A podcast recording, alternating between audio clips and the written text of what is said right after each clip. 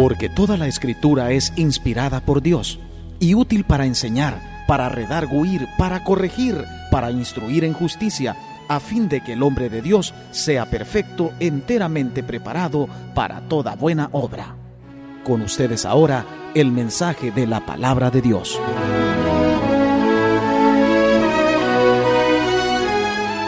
Evangelio de Lucas capítulo número 6, el versículo número 12 y 13 que dice de la siguiente manera, en aquellos días él fue al monte a orar y pasó la noche orando a Dios. Y cuando era de día, llamó a sus discípulos y escogió a doce de ellos, a los cuales también llamó apóstoles.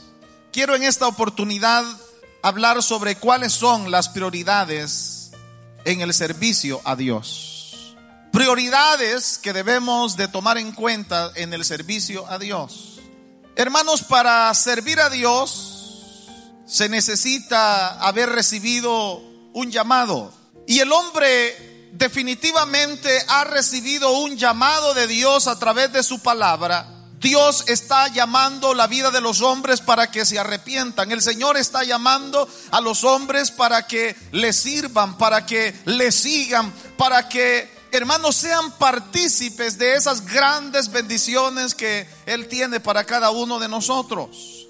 Sabemos que a lo largo de la Biblia se nos enseña que el Señor está, hermanos, interesados en restaurar la vida de los hombres. Por eso Él llama al ser humano al arrepentimiento y le llama para que le sirva, para que le adore, para que le busque.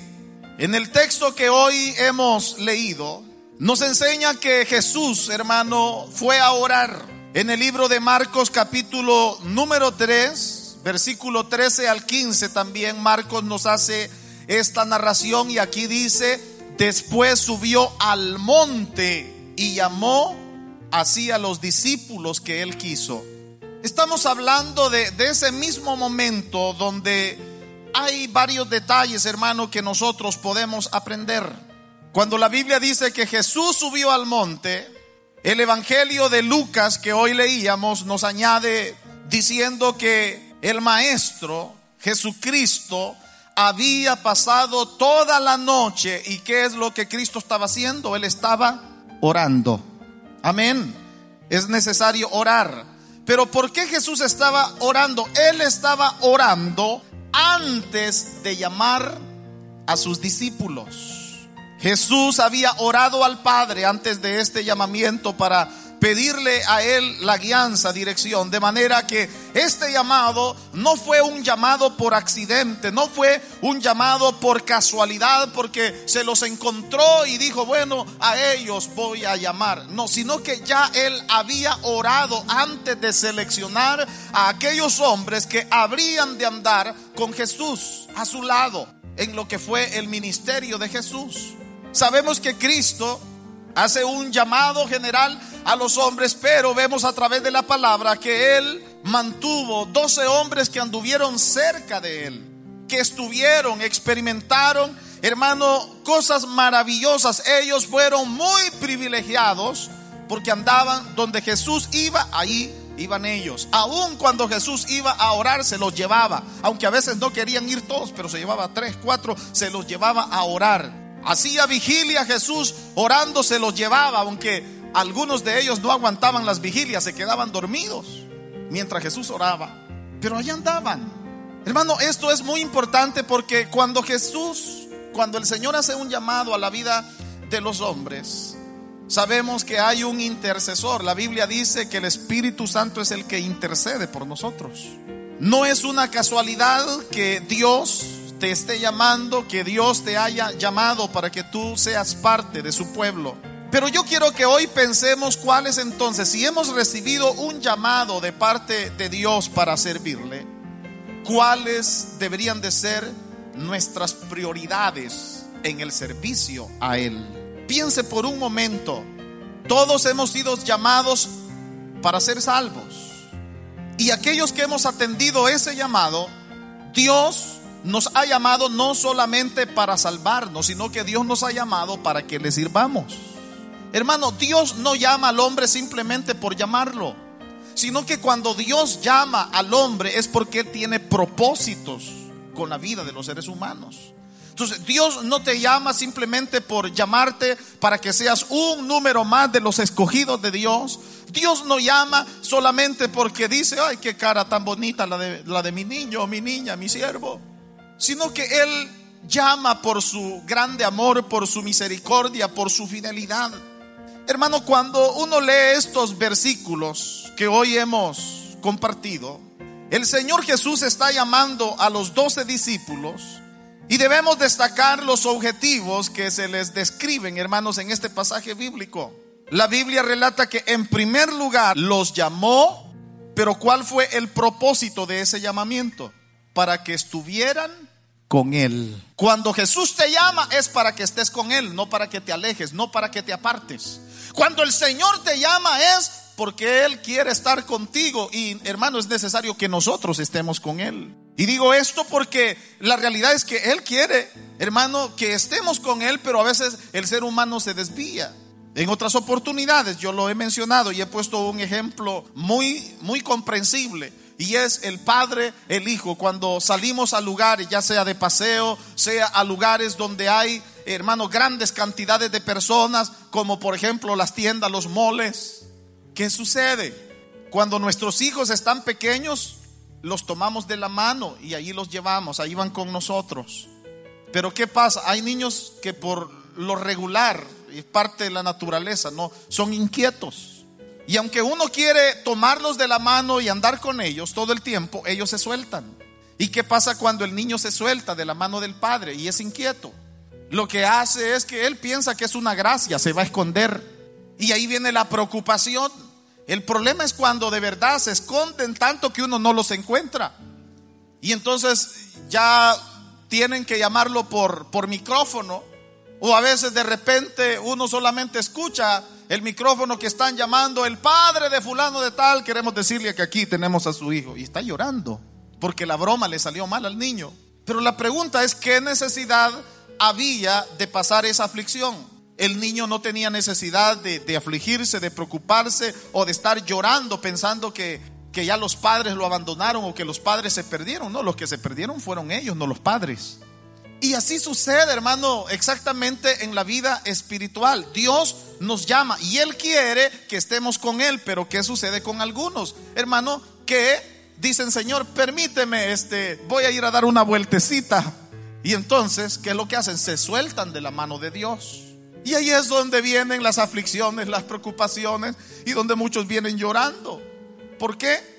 Porque se soltaron del Señor. Pero vea que el propósito cuando Dios está llamando a alguien es para que permanezca. No para que se aleje, no para que se vaya de la casa del Padre, sino para que se mantenga ahí. Por eso estos versículos, quiero que vaya a Marcos, Marcos capítulo 3, versículo 13 y 15 Mire cómo lo narra Marcos. Dice, después subió al monte y llamó así a los que él quiso y vinieron a él. O sea, fueron obedientes. Vean, no fueron rebeldes al llamado que Jesús les hizo, sino que obedecieron. Vinieron a él y estableció a doce para que estuviesen con él. Que era lo que yo les mencionaba, que cuando Cristo llamó a estos apóstoles es para que estuvieran con Él, con Cristo. Pero vea que aquí hay otro propósito, porque este mismo versículo dice, y para enviarlos a predicar y que tuviesen autoridad para sanar enfermedades y para echar fuera demonios. Número uno, dijimos, este llamado se recibe con qué propósito? Para estar con Él. Hermano, esto nos habla de esa comunión que tiene que haber con Dios. Cuando el Señor quiere que estemos con Él, es porque Él quiere que tengamos esa comunión con Él. Y el hecho de que sea lo primero en ser mencionado, esto nos indica que es prioridad para Dios. Primero, la comunión con Dios y después viene todo lo demás. ¿Sí me escucharon? Si hay algo importante en el llamado que Dios nos hace es que Dios nos llama para que estemos con Él, para tener comunión con Él. No comunión con el mundo, sino comunión con Dios. Necesitamos, hermano, cada día buscarle y buscarle y buscarle más y más y más y más a Él, porque eso es lo que Él quiere. En segundo lugar nos dice para enviarlos a predicar. Dios nos ha llamado, Dios nos ha salvado para que tengamos comunión con Él, para que estemos con Él. Pero vea que después de estar en esta comunión, después de estar hermano con el Señor cercanamente, Dios tiene un propósito y es que Él quiere enviar a sus discípulos a predicar. Alguien puede decir, yo predicador, Pepe, pero si, si, si hablo y igual que Moisés, no soy hombre fácil de palabras porque se me lengua la traba. Es que a mí me cuesta, eso no es lo mío, no soy un buen orador. ¿Sabías tú que cuando Dios llama a alguien para que ejerza un liderazgo, para que le sirva a Él, Él no anda fijándose si tú eres un buen orador o si no sabes hablar. Y ejemplo de ello es Moisés. Moisés no era buen orador. Sabe que una de las cosas que yo siempre le dije al Señor cuando Él me llamó al ministerio fue eso. Señor, tú sabes que yo no soy buen orador. Tú sabes que a mí me cuesta hablar, tú sabes que se me lengua la traba y que a veces tengo ciertos pensamientos, pero el detalle es al momento de expresar las palabras. Pero el Señor me dijo, no te estoy preguntando, solo te estoy llamando. Y eso es lo que a veces el hombre no entiende, que cuando Dios llama, Él se encarga de lo demás. Y Él nos va ayudando y Él va capacitando a aquel que ha llamado. Dios no llama por las grandes virtudes tal vez que el hombre pueda tener. Y esto lo digo para animar a aquellos que dicen, ah, qué bonito el grupo, ve, y ahí está fulano, y la hermana que yo conozco, ah, ahí está mi líder, oh, ahí está mi supervisor. ¿y usted por qué no pasó acá? No es que yo creo que, no, yo todavía no, no tengo la capacidad. Es bueno reconocer que en nuestras fuerzas a veces no tenemos ciertas capacidades que se necesitan. Pero aquí lo importante es que si el Señor llama, Él capacita. No estamos aquí porque, porque somos y estamos capacitados, sino que estamos aquí por un llamamiento que el Señor nos ha hecho y aquel hermano que Dios llama, Él lo va capacitando poco a poco. Por eso estos versículos son, hermanos, tan interesantes que nos ayudan a comprender estas verdades eternas tan maravillosas, porque esto también, hermano, habla acerca de lo que debe de ser el servicio. Dios quiere ungirnos de su poder, Dios quiere usarnos en gran manera. Es interesante ver lo que nos dice la Biblia si seguimos leyendo estos versículos, porque dice que Jesús delegó en ellos dos cosas, autoridad y poder. ¿Sí me escuchó? El Señor delegó autoridad y poder sobre aquellos hombres que él estableció. Por eso dice, y estableció a doce para que estuviesen con él y para enviarlos a predicar. Por eso te digo, cuando Dios nos llama, no nos llama simplemente para decir, bueno, ahora ya somos un número más, ya dentro de lo que es el pueblo cristiano o evangélico, como usted le quiera llamar. No es simplemente por eh, llenar un número, una casilla más, sino que hay un propósito de parte de Dios. Hemos sido llamados para estar con Él, pero es porque el Señor quiere enviarnos a que llevemos buenas nuevas de salvación. Pero posteriormente a eso dice, y que tuviesen autoridad para sanar enfermedades, para echar fuera demonios. Poder y autoridad es lo que el Señor quiere dar a todos aquellos que le buscan en verdad. Creo, hermanos, que en la medida de nuestra comunión con Dios, en la medida que el creyente le va buscando cada día más y más y más, le va buscando en vigilias, en oraciones, en ayunos, en lectura de la palabra del Señor, de esa forma también Dios va recompensando, Dios va derramando bendiciones sobre todos aquellos que le buscan. Hermanos, eh, sin embargo, cuando hablamos acerca de las prioridades que debemos de darle a Dios en el servicio que le estamos ofreciendo, no podemos pasar por alto o desapercibido que otra prioridad en nuestro servicio a Dios debe de ser la fidelidad en todo. Dios quiere hombres y mujeres fieles a Él. Les hago una pregunta, ¿a cuántos les gustaría que les fueran infiel? ¿A cuántos les gusta la infidelidad? ¿Habrá aquí algún extraterrestre que tal vez diga a mí? O alguno que tal vez no está muy bien de sus sentidos. Pero creo que a ninguno de nosotros nos gusta la infidelidad. Ahora, si como seres humanos entendemos muy bien lo que es ser infiel, porque hay gente, hermano, bueno, hay muchos tipos de infidelidades. Hay quienes que son infieles en sus trabajos, hay quienes que son infieles, hermano, en los privilegios que se les han otorgado, hay otros que son infieles en sus hogares, en su matrimonio, en fin, hay diferentes tipos de infidelidad, pero cuando Dios nos habla de la fidelidad, es ese tipo de fidelidad, hermano, que lo encierra todo. Por eso la Biblia dice que aquel que es infiel en lo poquito va a ser infiel en lo mucho. Pero aquella persona que es fiel en lo poco, dice que será fiel en lo mucho. Oiga, esto es muy importante. Pero para servir a Dios necesitamos ser fieles y ser fieles en todo. Primera de Corintios capítulo 1 versículo número 9 Aquí dice, fiel es Dios por el cual fuiste llamados a la comunión. Mire cómo esto, hermano, tiene mucha relación a lo que estamos hablando, a estos eh, versículos del Evangelio de Lucas de este capítulo número 6. Porque aquí se nos habla de un llamamiento, se nos está hablando acerca de la comunión con su Hijo Jesucristo, nuestro Señor. Pero ¿de qué nos habla este versículo 9 de este capítulo 1 de Primera de Corintios? Dice, fiel es Dios por el cual fuiste llamados a la comunión con su Hijo Jesucristo nuestro Señor. Ahora, si hemos comprendido y hemos experimentado en nuestra vida que Dios hasta este día ha sido fiel con nosotros, si Él es fiel a su llamado, nosotros tenemos que ser fieles a su servicio. ¿Sí me escuchó, hermano? Si Dios es fiel a su llamado, nosotros tenemos que ser fiel a su servicio, porque fiel es el que nos ha llamado.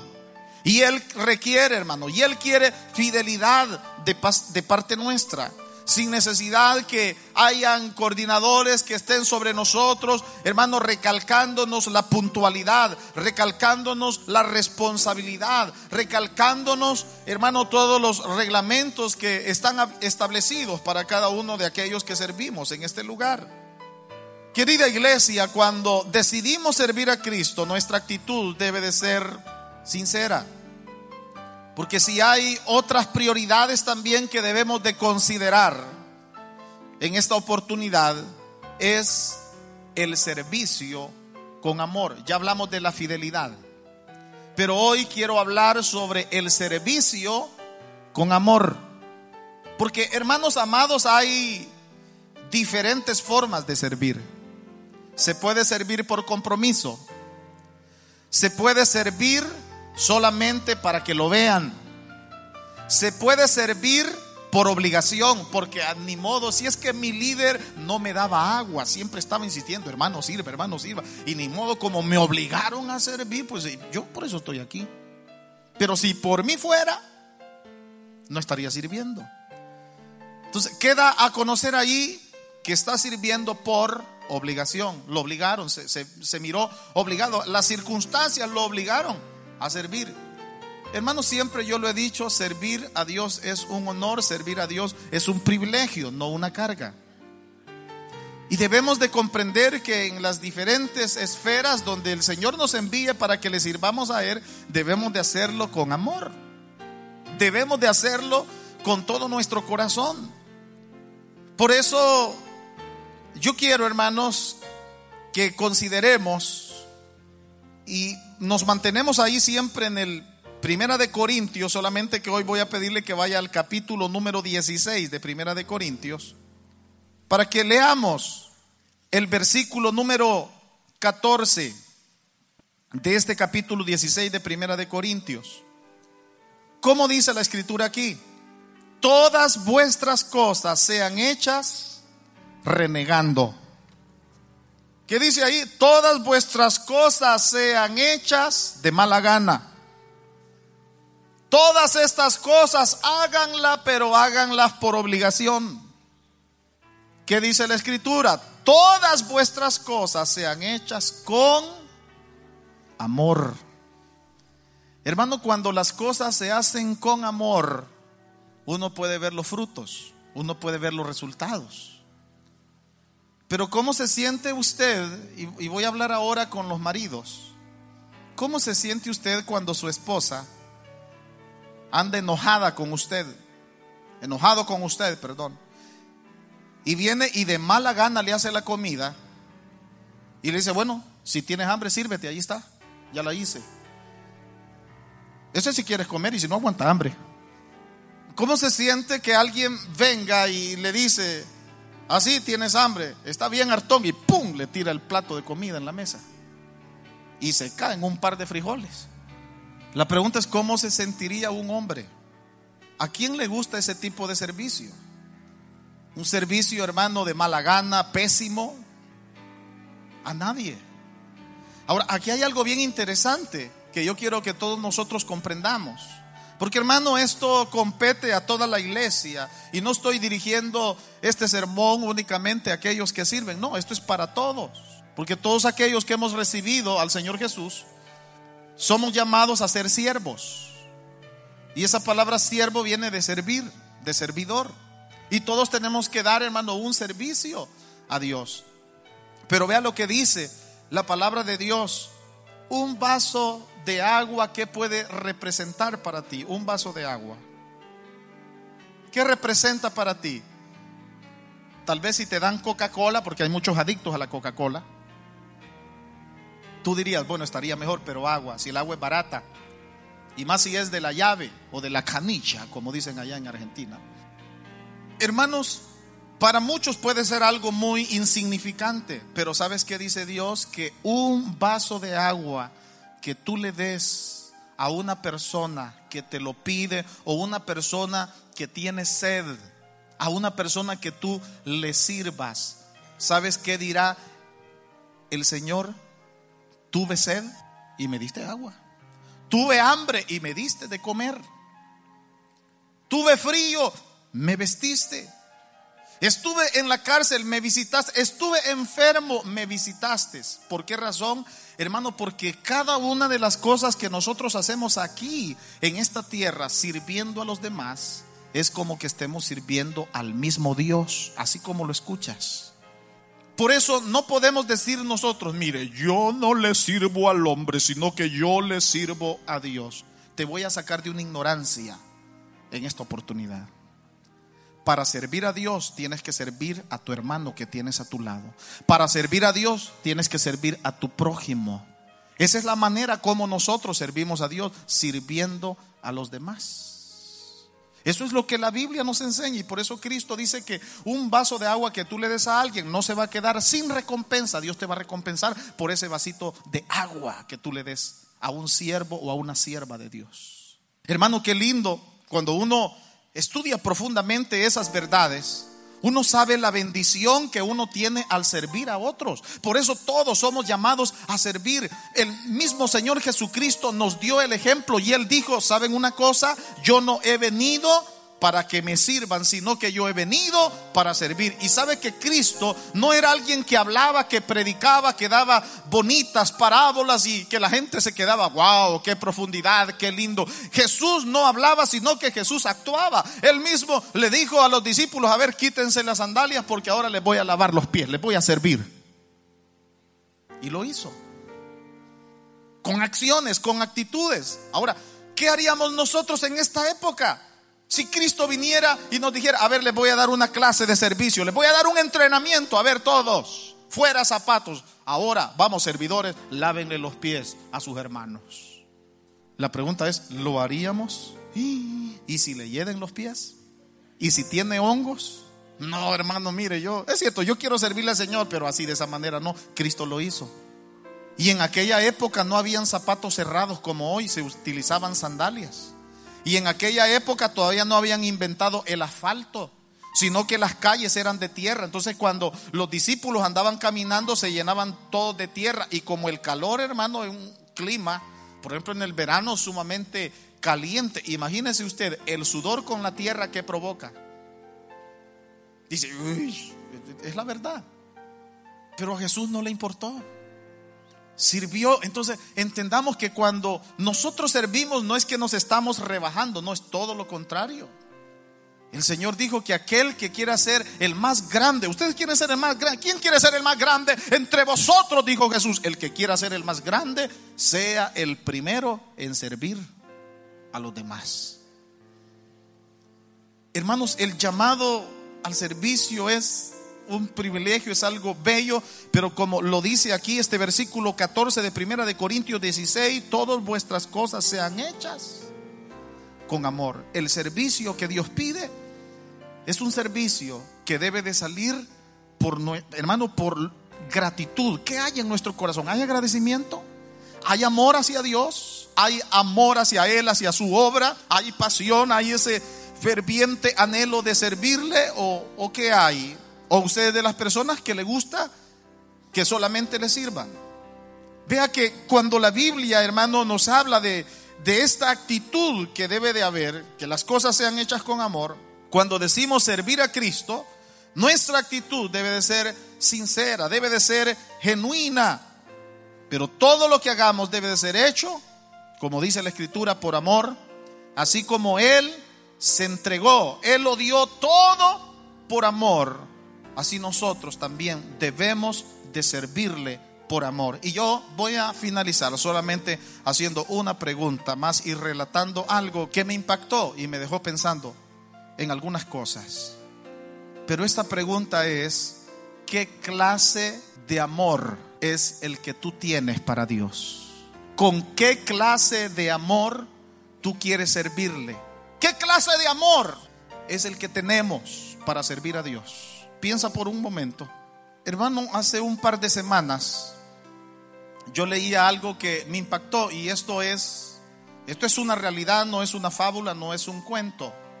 Esto pasó allá en Inglaterra con un hombre muy famoso allá en aquella tierra en esa época, un general de un ejército. En cierta oportunidad, uno de sus soldados, a quien se le delegó para que fuera a combatir. Fue aquel batallón, pero este joven que estaba enamorado, por cierto, este soldado, y que faltaban ya pocos meses para consumar su matrimonio, ya que él se iba a casar. Él no quería morir en la guerra sin antes disfrutar la vida del matrimonio. Y entonces lo que él hace es que cuando las cosas se pusieron muy difíciles en la batalla y él sentía, hermano, que ya lo mataban, ¿sabe qué hizo este soldado? Salió corriendo. Y al huir estaba establecido por el ejército que los desertores no es que los metían a la cárcel como lo hacen el día de hoy, sino que las reglas disciplinarias eran aquel que huye, aquel que deserta, la muerte. Y eso es lo que se había ya determinado para este joven que fue encontrado. Estaba ya anunciado su muerte y lo iban a hacer enfrente del batallón para que aprendieran la lección que con el ejército no se juega y hay que ser disciplinado. Entonces aquel general había ya dictaminado lo que se habría de hacer, la pena de muerte para ese soldado que estaba enamorado y que por tratar, hermano, de salvar su vida, al final iba a perder su vida por huir. Pero lo impactante de esta historia es que cuando la novia se entera que lo tenían preso y que al día siguiente su amado, su novio iba a morir, lo que hace esta joven es que se va al campanario, que era el lugar donde cada vez que ejecutaban a alguien tocaban la campana y cuando la campana sonaba a determinada hora, ahí era donde inmediatamente ya lo tenían listo para fusilar a aquel que habrían de matar. Pero viene aquella joven y cuando abrieron aquella iglesia y aquel campanario, ella se quedó escondida, cerraron las puertas y ella se quedó toda una noche ahí. Por la madrugada, con dificultad ella trató, hermano, de meterse en medio de aquella campana en el péndulo y lo abrazó y ahí, ahí se quedó firme. Cuando llegó el hombre encargado de tocar la campana, que era una campana enorme, comenzó. Ahora, este que tocaba la campana tenía un problema y es que ya estaba bastante sordo, tenía problemas auditivos. Y él pensó que estaba sonando, pero le daba más fuerte y aunque siempre se escuchaba, pero él decía, bueno, quizás ya perdí totalmente la audición porque si no oigo nada. Pero ¿qué era lo que sucedía? Que aquella mujer estaba soportando aquellos golpes con aquella bola, hermano, de aquel péndulo que la golpeaba. Y, y mire, esa muchacha, fueron tanto los golpes que casi se desmaya.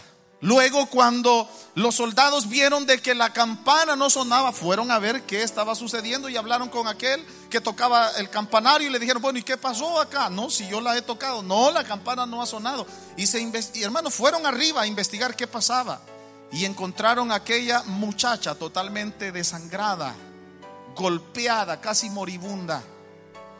Y cuando se le preguntó que por qué había hecho eso, ella dijo inmediatamente, es que yo amo a mi novio y no quiero que lo maten. Al ver esto, este general le perdonó la vida a aquel soldado. Pero ¿qué fue lo que marcó la diferencia? Aquella acción de amor de esta joven que amaba al que habría de ser su esposo. Si hay seres humanos que que aman con esa intensidad y están dispuestos a sacrificar aún su propia vida, hermano, por otros, cuanto más nuestro Señor Jesucristo, que Él sufrió la burla, Él sufrió el escarnio, Él sufrió los látigos, Él sufrió con aquella corona de espina que le pusieron en su cabeza, las escupidas, todo, hermano, todo lo sufrió por amor a nosotros. Ahora, si Él nos ama de esa manera tan grande y sublime, yo le pregunto, ¿qué es lo que usted está haciendo para Dios? ¿Cómo usted y yo estamos correspondiendo a ese amor divino y a ese amor bendito? ¿De qué manera amamos a Dios? Y la otra pregunta es, ¿Cómo le estás demostrando a Dios tu amor? Yo sé que si yo pregunto, ¿cuántos aman a Dios? Sé que muchos van a decir amén y van a levantar la mano y decir amén, si yo amo a Dios. Pero la pregunta es, ¿cómo le estás demostrando ese amor a Él? ¿Lo estás demostrando con hechos? ¿O solamente tus labios son los que dicen que amas a Dios, pero con tus hechos dices totalmente lo contrario, que, que no te interesa, que no estás dispuesto a servirle, que, que no, que cuando a ti te dé la gana, hermanos, amar a Dios conlleva a muchas cosas y por eso si queremos nosotros darle un servicio a Dios, debemos de pensar esas prioridades que yo debo de tener en mi servicio y una de esas prioridades debe de ser servirle con amor. Amén. Dios tiene grandes planes y propósitos con nuestras vidas. Él está trabajando en ti cada día para que tú seas un instrumento para gloria y honra de su nombre.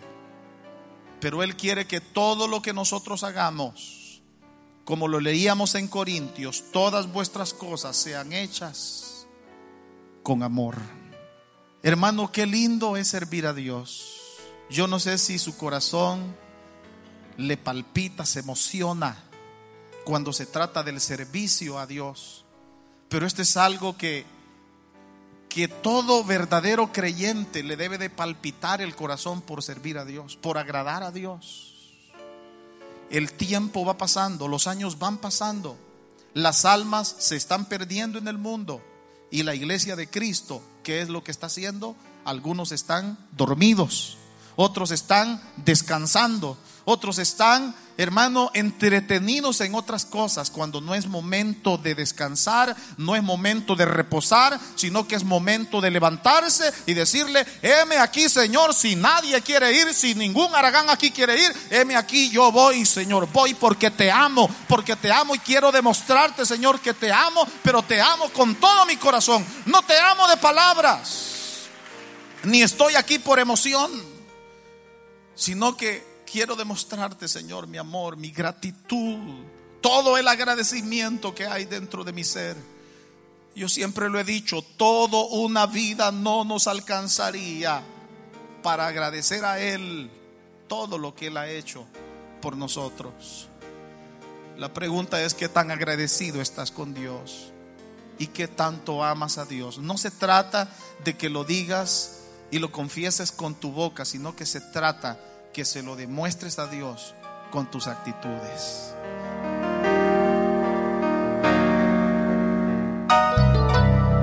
Queremos orar por usted. Llámenos al 704 502 4444 704 502 4444